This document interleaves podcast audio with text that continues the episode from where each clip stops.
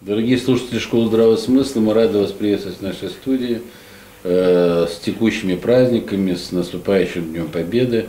Э, всех благ, э, удачи, в общем, наши самые-самые наилучшие пожелания. Э, на мой взгляд, э, самое лучшее пожелание в э, День Победы – это чтобы над вашими головами всегда было мирное небо.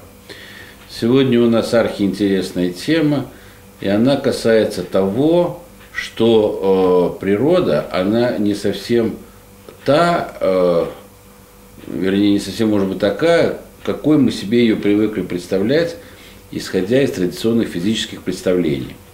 Сегодня у нас в гостях физик-теоретик э, Гришаев Андрей Альбертович, который э, ну, обратился на школы, и после экспертной оценки, которую сделали наши специалисты, идеи э, Андрея Альбертовича крайне интересны – Андрей Львович занимается новой физикой. Так вот сайт, кстати, и э, называется э, Андрея Альбертовича newphys.info, да? newphys.info. То есть новая физика.info. И у меня первый вопрос к Андрею Альбертовичу, к физику-теоретику, который вот на протяжении долгих и долгих лет занимается этим вопросом.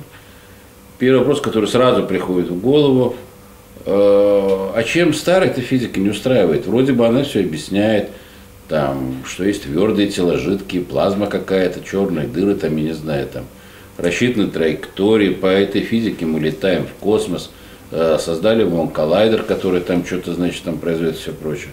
И вдруг Андрей Альбертович говорит, нет, ребята, все вот это не так, э, все не так, ребята. Чем не устраивала старая физика, Андрей Альбертович? Здравствуйте, дорогие друзья. Физика не устраивает это тем, что в царство правды с ней не войти. Она лживая. Все, что у публики на слуху сейчас, коллайдеры и, и так далее, ну, это все дурилочки. Я уж молчу про большой взрыв, про темную материю, черные дыры, гравитационные волны. Есть вещи гораздо ну, более осязаемые. Вот некоторые примеры свет. Считается, что это летящие фотоны, летящие со скоростью света.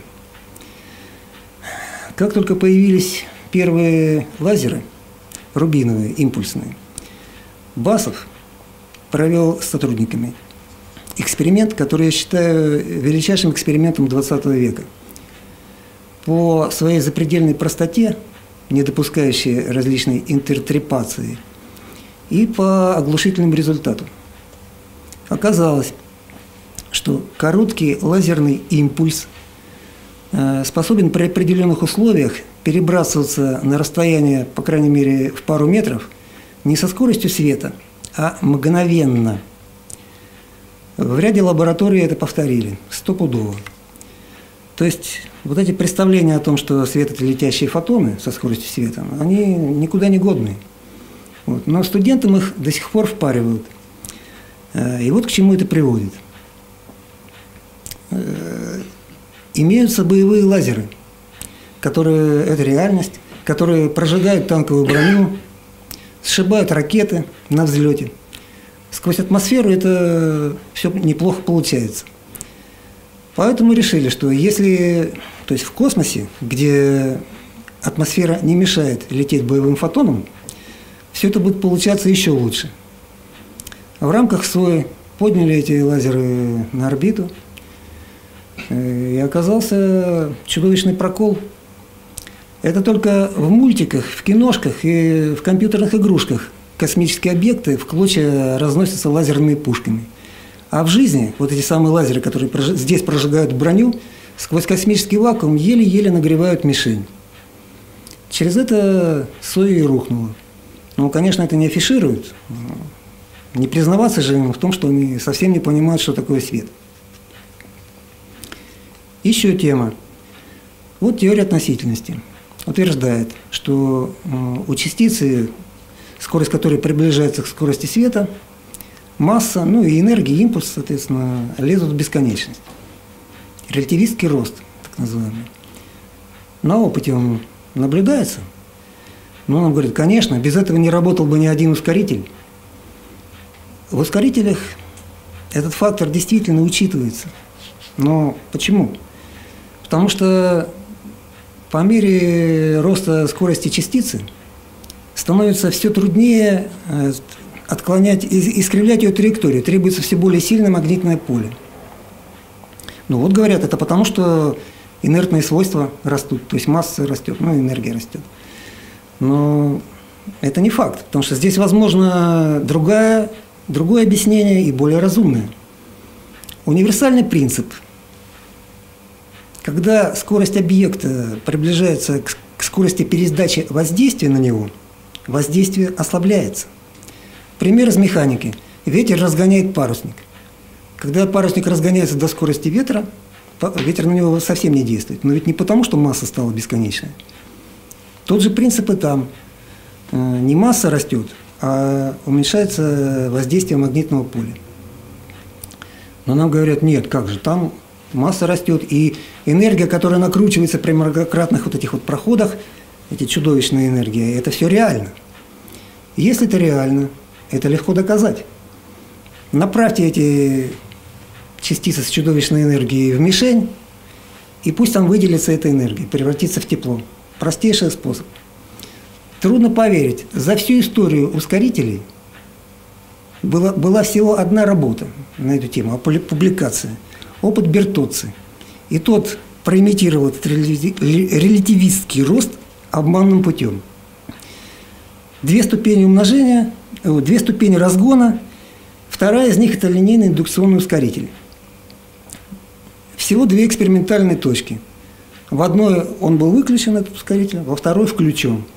И вот когда он включен, ну как бы разгон сильнее, энергия больше, приемный стаканчик этих электронов грелся сильнее. Но грелся сильнее он потому, что индукционный ускоритель, когда он работает, он греет все в округе, весь металл, токами Фуко. Вот поэтому он и сильнее и грелся. Вот такие у них доказательства. Одно, и то какое – а ведь есть ряд методик, которые ну, просто прямо говорят, что релятивистского роста нет. Торможение быстрых частиц в пропорциональных счетчиках, в фотоэмульсиях позволяет измерить их энергию честно. И эти честные измерения говорят, что при приближении скорости к скорости света энергии не лезет в бесконечность, а выходит на постоянный уровень. Поэтому считается, что они там врут. Вот еще пример – это просто классика. Бета-распад. При бета-распаде из ядра э, вылетает быстрый электрон, а ядро испытывает импульс отдачи, который измеряется честно. Если импульс электрона тоже измерялся бы без этого релятивистского преувеличения, то его импульс был бы равен импульсу ядра, и закон сохранения импульса сохранялся бы, выполнялся бы. Но он же определяется по этой по магнитной методике. Получается огромное несоответствие – чтобы спасти закон сохранения релятивистского импульса, ради этого только, придумали нейтрино, эту прелесть, которая недостающий импульс уносит, а следов в детекторах не оставляет. Если бы не эта удачная придумка, вот, ну, теория относительности уже давно рухнула. И, наконец, 2010 год – Китайский исследователь Фан Лянг Цзао э, на линейном ускорителе показал, что в области вот этих больших энергий увеличение вольтажа в 5 раз, то есть, соответственно, увеличение энергии в 5 раз, э, приводит к тому, что радиусы кривизны траектории в постоянном магнитном поле при этом не изменяются, хотя ожидается, что он должен изменяться. По нему ты эту энергию меряет. Это означает, что магнитная методика, она ну, совершенно неадекватна в этих областях, и релятивистский рост это, это ну, иллюзия. Поэтому, когда говорят, что из этих чудовищных кинетических энергий разогнанных частиц рождается новое вещество, новая частица, такие прецеденты были, но это желаемое выдается за действительное. Там источник другой. Еще тема.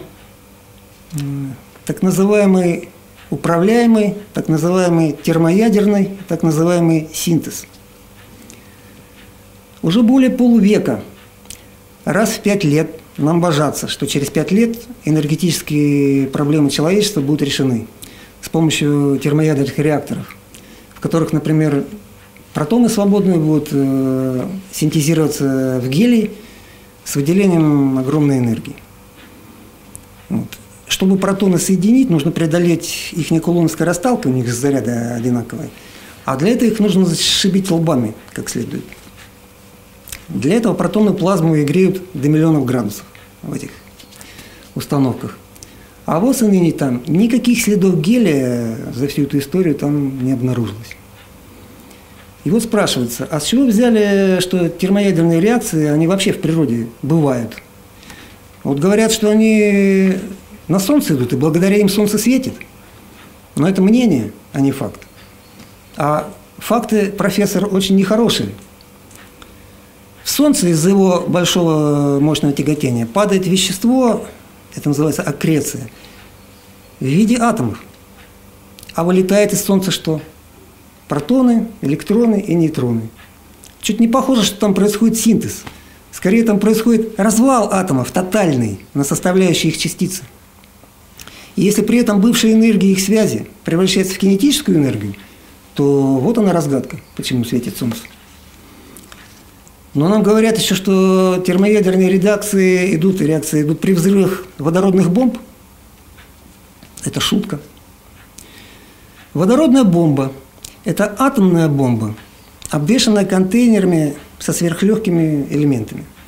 Когда начинается ядерный взрыв, э, ядра этих сверхлегких элементов выдают дополнительные нейтроны, которые разваливают дополнительные ядра тяжелые в боезаряде, от чего ядерный взрыв получается гораздо эффективнее. В первых атомных бомбах взрывалось, в кавычках, всего пара процентов э, тяжелых ядер. В первых водородных пара десятков процентов. Ну и там, как обнаружили, принципиальных ограничений уже дальше не существует. То есть термоядерный взрыв – это просто ядерный взрыв с повышенной эффективностью.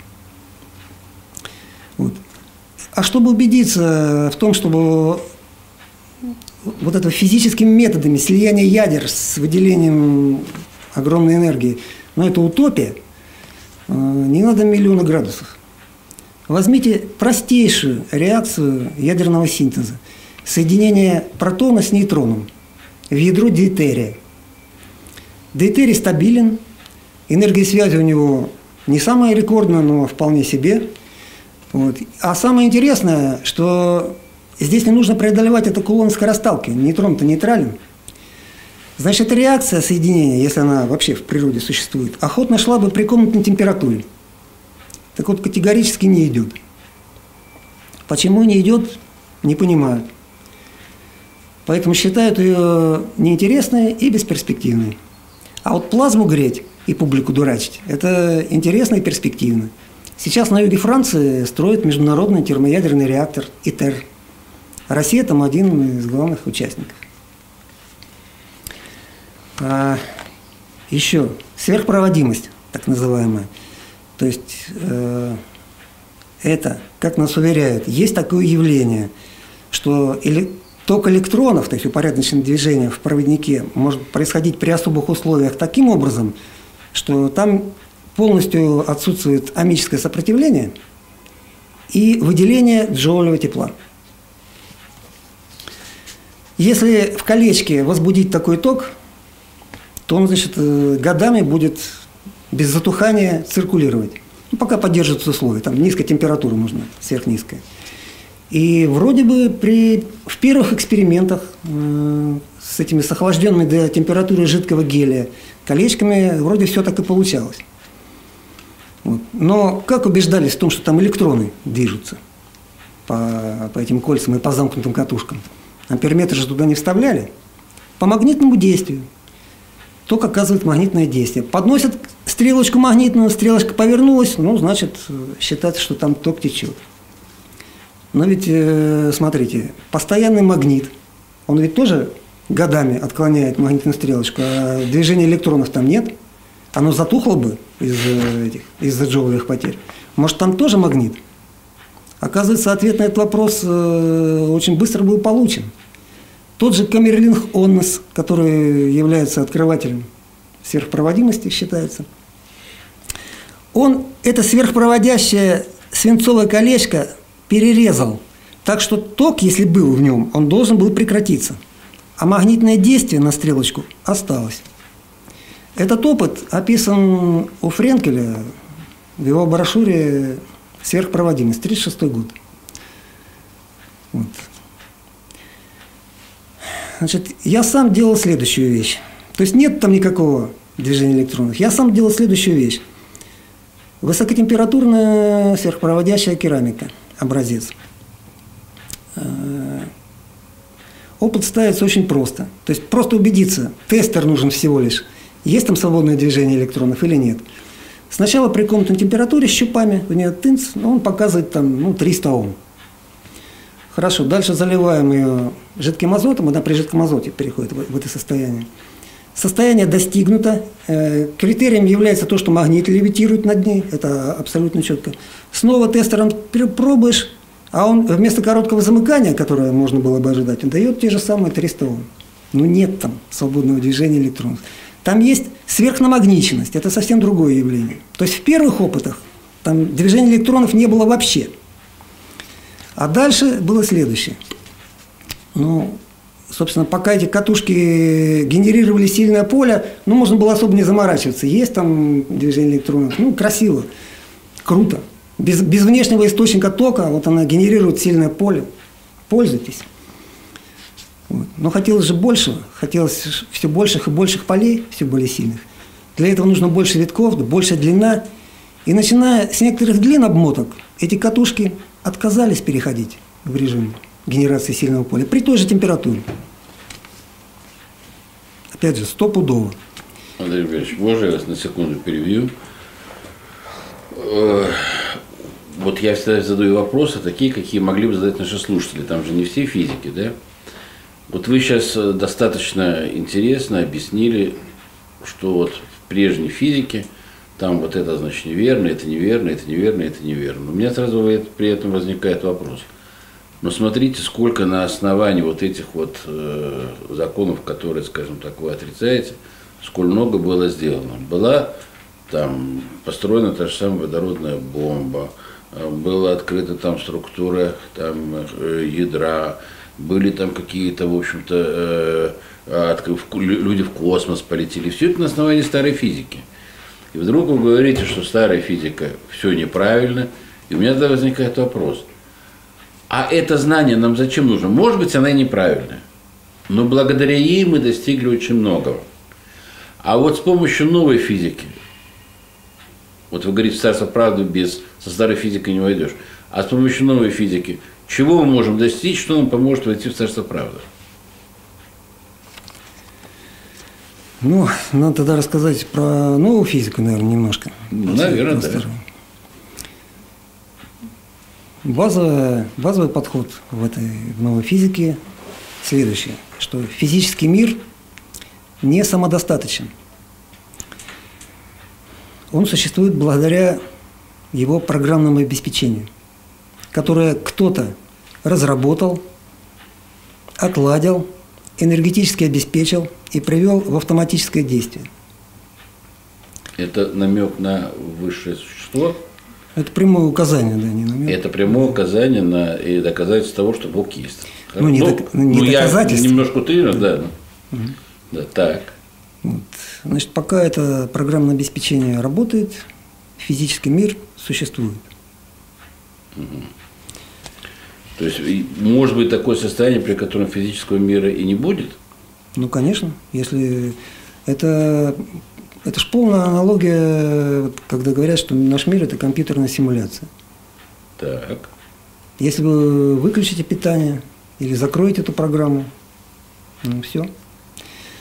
А, просто он же представляет огромную ценность, и просто так его не будут выключать. Наш я, физический я думаю, мир представляет конечно. огромную ценность. Ну, конечно. А зачем же это все делалось? А какая суперзадача у этого физического мира тогда? Ну, я могу лишь догадываться. Да. Физический мир, он тут так особняком стоит. Здесь введено гораздо больше ограничений, чем вот на программном уровне, благодаря которому он существует. На программном уровне, там, ну, грубо говоря, захотел полететь и полетел. Да. А здесь попробуй. Поэтому все наработки, которые получаются здесь, в условиях, когда их тяжело получать, они ценятся гораздо выше. Э, не совсем понятно, но сейчас мы разовьем эту тему. А человек в данной картине физического мира, он тоже запрограммирован? Тоже в соответствии с этой программой развивается? Или это программный сбой? Нет, нет, нет. Э, значит, во-первых, запрограммирован это несколько не, то, ну, не тот термин, потому что даже в физическом мире никакого детерминизма нет. Потому что действительно можно сказать, все же запрограммировано. Нет. Программы бывают разные, и эти, на которых работает вот физический мир и, и одушевленные существа, они работают по, как сказать, по принципу обработчиков событий.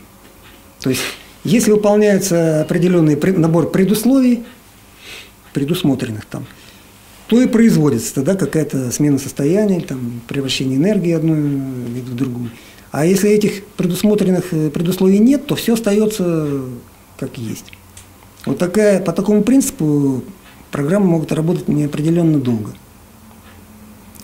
И если уж вы заговорили вот про, ну, про человека, про одушевленных существ, вот как раз изюминка э, новой физики, вот, этого подхода, она как раз в том, что она, как мне представляется, может быть встроена в картину единого мироздания, где, которое едино, том числе и одушевленный. И в частности, вот оно проливает некоторые понимания на проблему живого и неживого, которая в науке-то она до сих пор не решена. Вот достоверно известно, Наши с вами тела, вот одушевленных существ, состоят из точно таких же атомов, из которых, из которых вот и недушевленные предметы. Вот, ну, можно было ожидать, что и так сказать, свойства у них, поведение будет этого вещества примерно одинаково. А поведение просто колоссально различаются – Сами структуры сложных биомолекул, они ни при каких обстоятельствах не могут образоваться самопроизвольно, и существовать они не могут самопроизвольно, потому что они распадаются без некого стабилизирующего воздействия.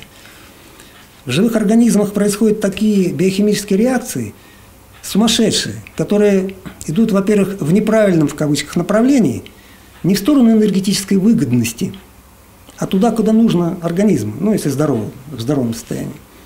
И еще это происходит с запредельными скоростями, которые не объяснить никакими биологическими катализаторами, ферментами.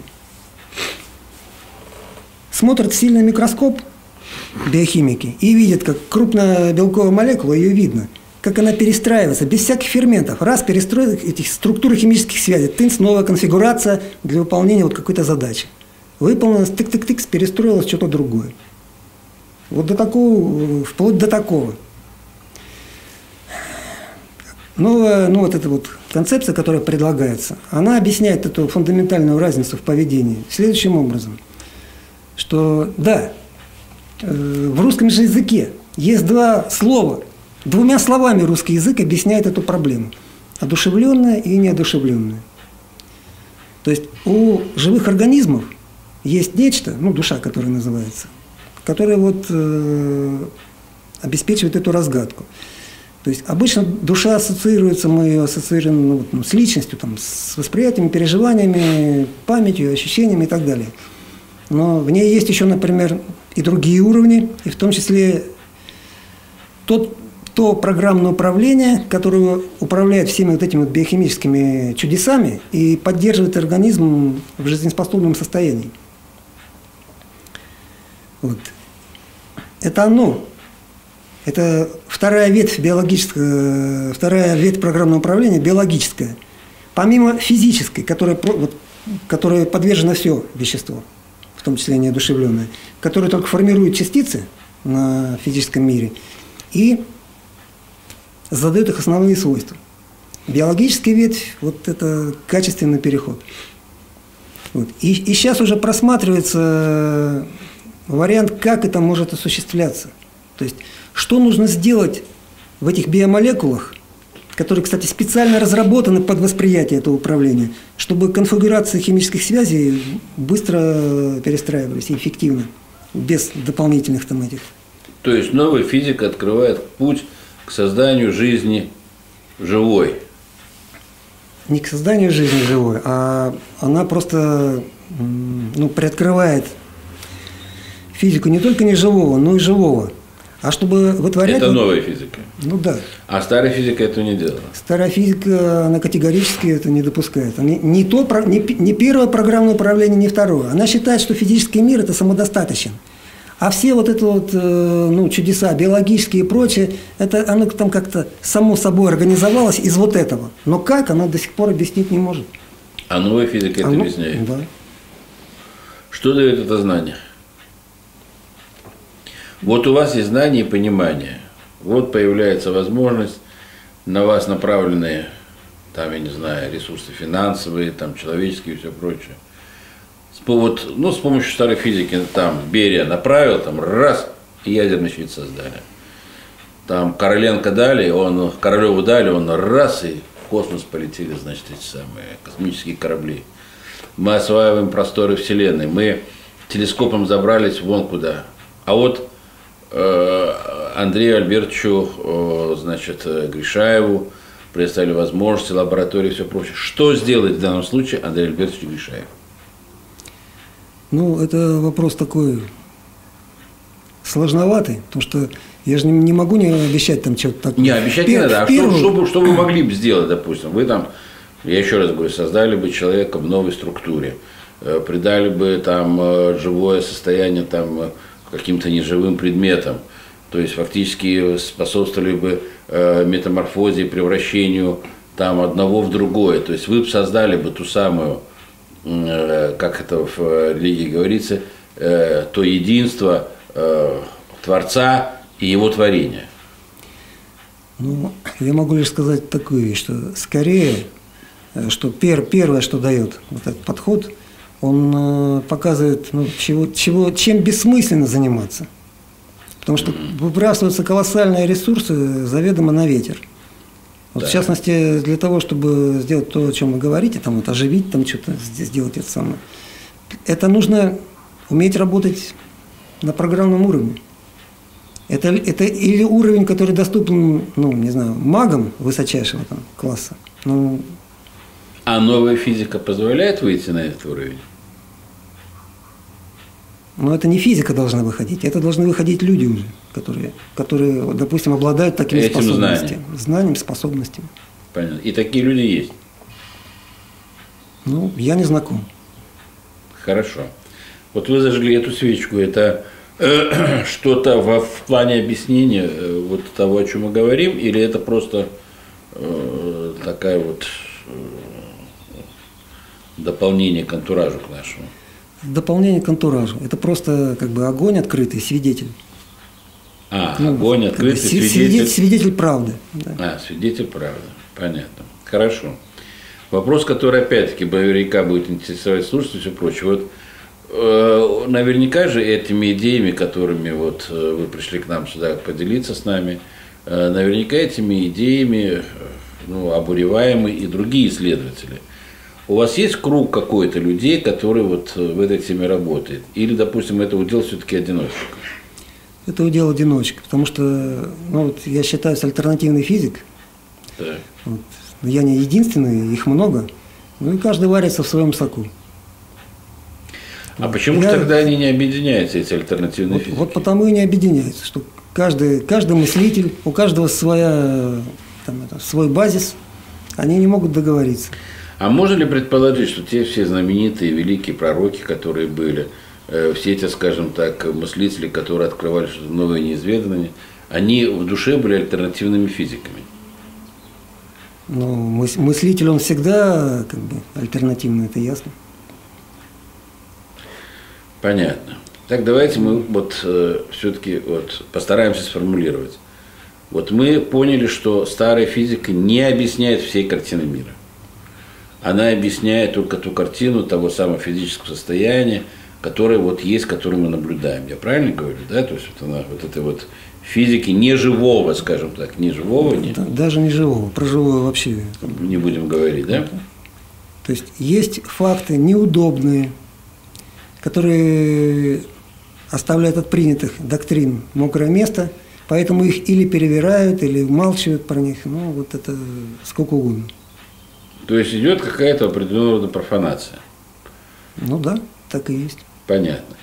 А альтернативная физика позволяет проникнуть в глубь вещей и сделать э, так, чтобы то непонятное и скрытое, что раньше существовало, оно стало понятным и открытым. И это и есть та самая правда, к которой мы начали наш сегодняшний разговор. Да, ну не всеобъемлющее, конечно. Я же не до всего, не все переработано, до всего дотянулся. Но там, где вот сумел поработать, там получается именно так. Я вот один пример все-таки приведу, Да. Да, потому что еще про тяготение хотел сказать. Вот новая физика, она объясняет, и более того, она это предсказывала. Хотя мне говорили, что этого нет, и я потратил несколько лет, пока, пока не пришло, что, что это существует. Э, Закон всемирного тяготения. Э, Ньютон утверждает, что каждая масса оказывает гравитационно притягивающее действие.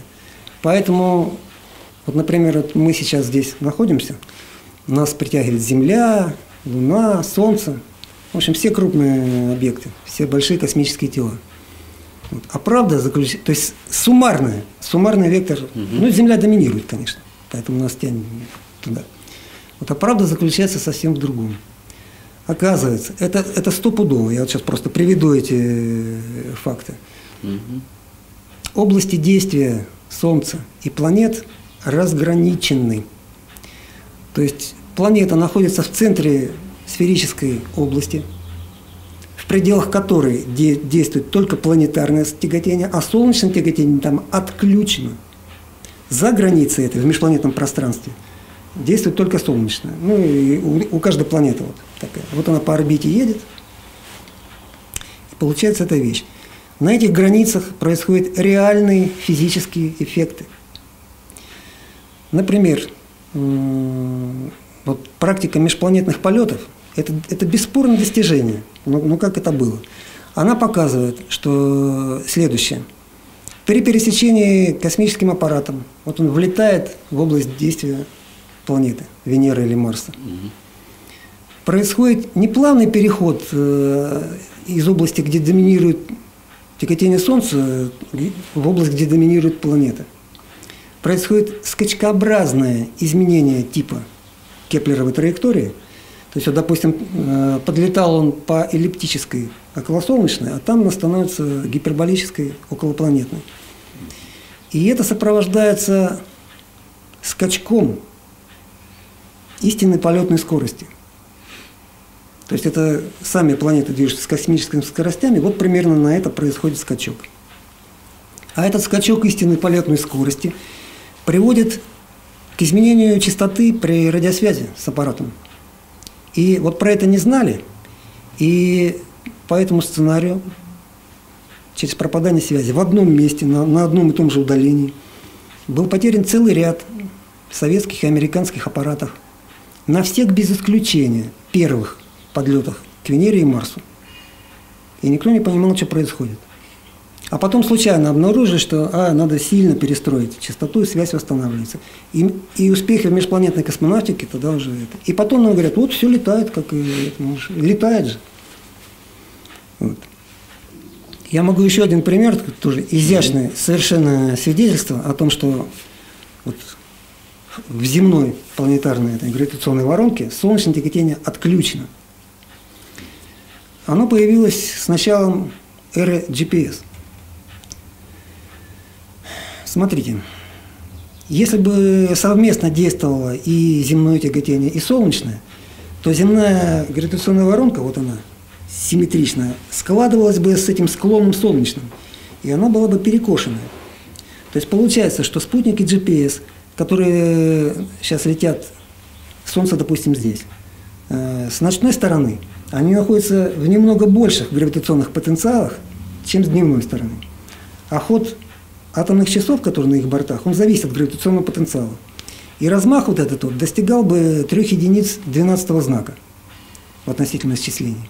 А контролируются часы в 14 знаках, то есть в 100 раз точнее. Значит, если бы этот эффект был, он был бы очень быстро обнаружен. Нет его. Они летают в симметричных гравитационных воронках. Вот я точно для себя понял, уяснил, что мир гораздо сложнее, чем он есть на самом деле, что современная физика, она не объясняет тех э, иногда удивительных моментов, которые случаются. Э, и также я для себя понял еще одну вещь, что все развивается по какой-то некой программе, запущенной высшим разумом, высшим существом, что свидетельствует о наличии высшего разума. Ну, я думаю, что это несомненно. Это что... несомненно.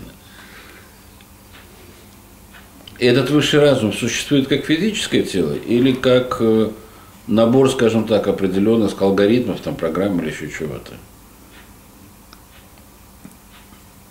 Ну, скажем так, вот, э, весь физический мир – это его часть.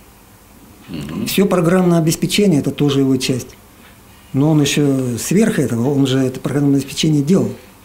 То есть что-то есть еще за этим. Но я в этих вопросах я, к сожалению, не специалист. Это... А как это появилось все? Вот вы сказали, все, что там рассказывали нам про большой взрыв, теория большого взрыва, это все неправда. Нас э, будут загонять эта теория большого взрыва. Ну, есть теория, что вот все началось с большого какого-то взрыва. Откуда взрыв, правда, взялся, непонятно. Ну вот, допустим, началось с большого взрыва. Вы говорите, что это не так. А как? Как? Или новая физика не объясняет? Как, как Творец творил физический мир, только в самых э, общих словах, ну, вот,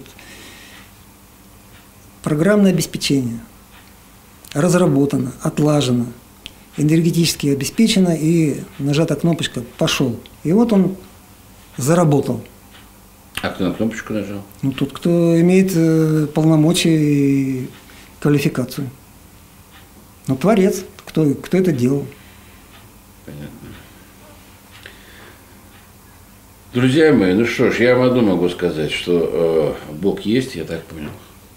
Э, в каком уж там виде он присутствует, я не знаю, в виде высшего разума, в виде э, того самого, который программное обеспечение создал, кто, кто-то же на кнопочку нажал, вы же говорите про кнопку, значит, кто-то на эту кнопочку нажал, Наше познание о мире несовершенное, правильно же это? Вот продолжая вашу мысль. Ну, ну это всегда так. И альтернативная физика или новая физика, еще раз вернем вас, э, слушатели наши, к вашему сайту, new, new, э, newfiz.info, э, там многие вещи объясняются, я правильно понимаю? Да. То есть там выложена и теоретическая часть какая-то, и обосновательная часть, всего это выражено, правильно же? Поэтому, друзья, мы изучаем, потому что без новой физики, по мнению Андрея Альбертовича, мы в Царство Правды не попадем. Сложно будет очень. Потому что можно еще два слова да. в заключение. Э, вот как получилось такое плачевное состояние физики, как, как это мне видится, почему? Где-то в начале прошлого века – физику, в том числе, переключили э, с задачей постижения мира на другую задачу, за которую гораздо больше платят. Это задача эффективное управление большими массами людей. Чтобы управлять людьми, у каждого есть ключики, воздействие на которые можно добиться тех или иных определенных э, его поведения. Но эти ключики надо знать, чтобы на них воздействовать. Вот. Если ключики у всех разные, то эффективно управлять сложно, потому что нужно подбирать их э, в индивидуальном порядке. Значит, они должны быть одинаковые. А поскольку система ключиков э, определяется в основном мировоззрением, значит, мировоззрения должны быть одинаковые. Вот главная задача религии и идеологии – это насаждение одинакового мировоззрения. А с некоторых пор к этому подключили и науку. Причем наука находится на особом положении, потому что религии и идеологии, они не претендуют на охват всего человечества. А наука как раз нацелена на этот уровень, на работу со всем прогрессивным человечеством, так называемым. Вот. После того, как физику переключили на это, она совсем перестала заботиться о том, чтобы ее представления были адекватны реалиям. Потому что для выполнения этой задачи э, неважно, насколько истинны мировоззрение людей. Главное, чтобы они были одинаковыми. Вот. И еще, опять же, для, для выполнения этой задачи нельзя тыкать, и что вот ты здесь ошиблась, ты здесь ошиблась. Указывать на ошибки нельзя, потому что это мешает задаче управления. Поэтому с некоторых пор культивируется образ святой и непогрешимой науки, который никогда не ошибается. Вот в этих условиях можно выбрасывать колоссальные средства на ветер, и отчитываться не придется. Можно врать что угодно, никто к ответу не призовет. Вот как мы к этому и пришли. А царство правды, ну, конечно, не войдешь с такими. Я только вот в этом ключе. Понятно. Андрей Альбертович, я думаю, что эта передача вызовет большой интерес у наших слушателей. Во всяком случае, заставляет работать мозги. Почему в царство прав старая физика, вот последнее ваше объяснение, оно исчерпывающее, э, в общем-то, нам дает понять, почему мы со старой физикой не войдем. Основа физика, я думаю, мы туда войдем, безусловно. Ну, используя, конечно, достижения старой физики, понятно. Конечно, Мы же не можем, конечно. потому что все в гармонии должно быть, правильно, Андрей? Разумеется. Вам огромное спасибо. Я надеюсь, что вы у нас не э, последний раз в гостях, вы еще к нам, безусловно, придете. Вот э, наверняка будут вопросы от наших слушателей, они изучите материал, который у вас на сайте, будут вопросы, и мы уже более конкретно пройдемся, потому что сейчас, пока моей фантазии даже не хватает, вот э, какие вопросы вам э, задать, честно вам скажу, потому что вы для меня открыли какой-то совершенно новый, иной э, мир и новое вот это вот мироощущение. Спасибо вам большое. Благодарю вас тоже. Спасибо.